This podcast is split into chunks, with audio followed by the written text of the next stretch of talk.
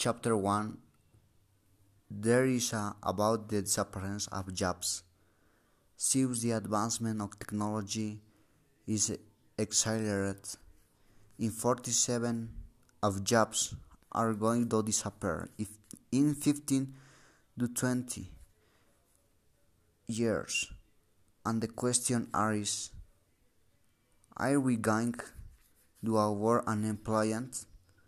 Technology changes and increases the capacity and the more progress, the more progress, the more complex it it will become to study and university, carrying the gun a place in the workplace.